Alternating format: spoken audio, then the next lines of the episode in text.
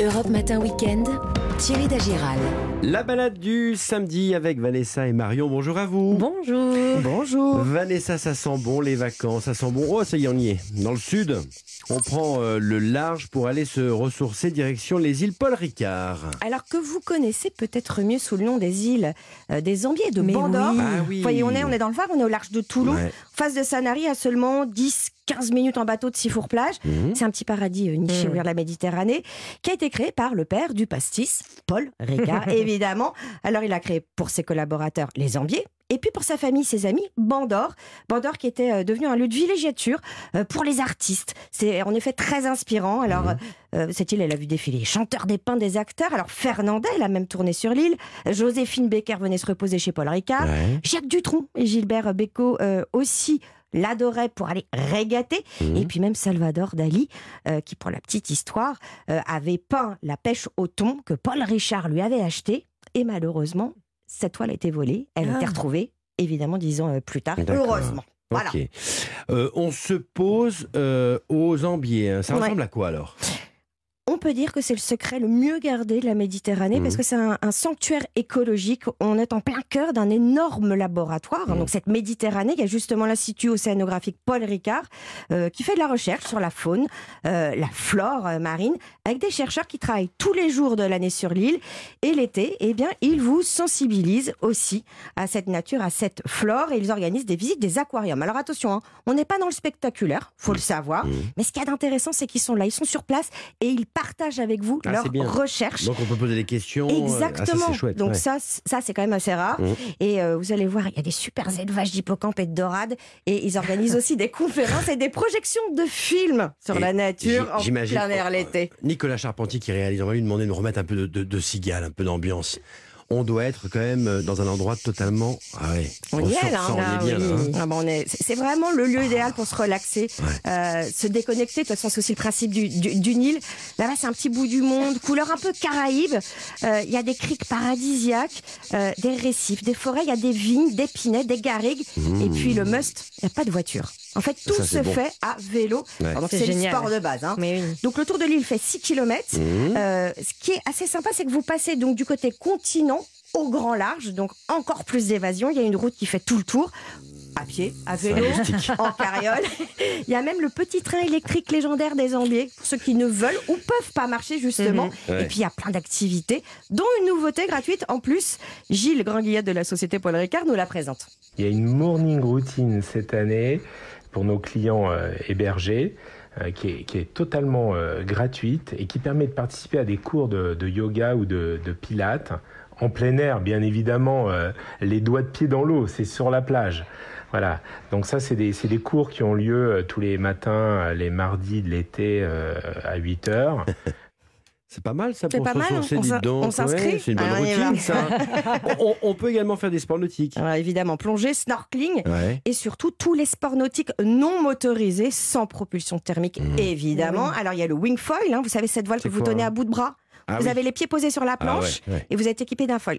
Euh, c'est assez sportif. hein, Ouais. Incontournable. Non, Bah, de les canoës, moi, évidemment. Canoë, évidemment, le tour de l'île au coucher du soleil. Il y a beaucoup de succès. Et pour les plus paresseux comme vous, il y a ça. La trottinette électrique, c'est un gros paddle familial, on peut monter avec les enfants, et avec un guidon. Voilà, un petit propulseur électrique, ça va pas trop vite parce que le but c'est pas de se faire mal, mais de faire le tour euh, en rasant les rochers, le tour de l'île. C'est chouette, c'est ça qu'il me faut. Très bien.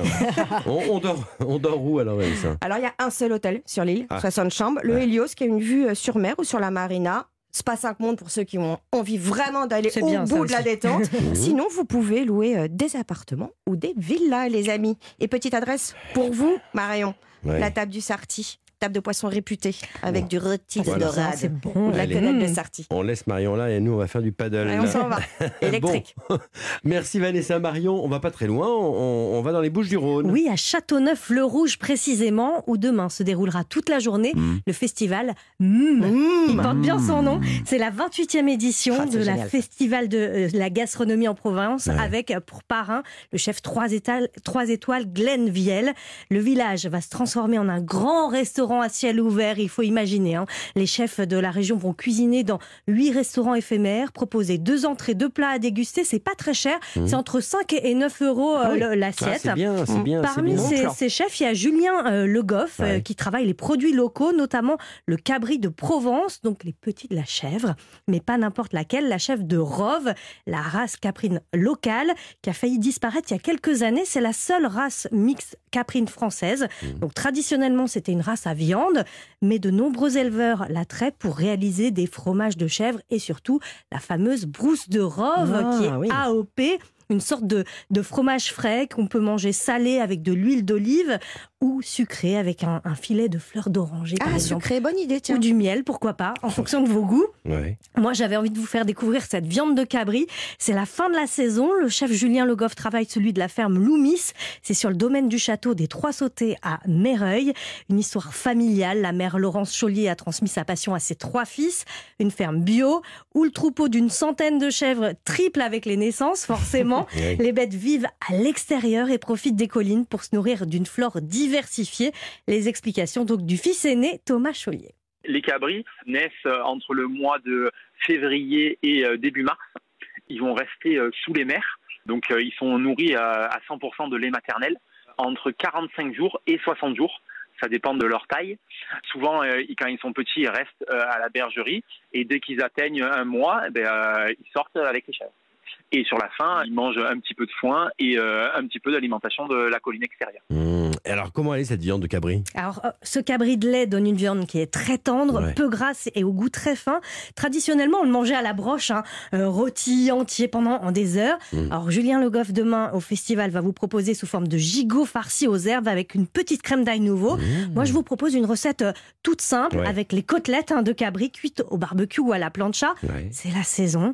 Mais avant, on va donc les mariner au thym et au romarin. On est en Provence. Alors, on va préparer la marinade avec de l'huile d'olive, du thym, du romarin. Pas plus compliqué. hein. On Ah, badigeonne ensuite les moi, ça. côtelettes. Voilà. On laisse reposer 30 minutes au frais. Direction le feu. La cuisson est rapide, seulement 2 minutes de chaque côté. Vous voyez, c'est vraiment simple. Et vous pouvez accompagner vos côtelettes de poivrons, courgettes grillées, arrosées de marinade. Vous faites comme vous le bien, souhaitez. Et si vous êtes dans la région, allez à la ferme Loumis. Ils organisent des repas, ils ont plein de produits à vous proposer.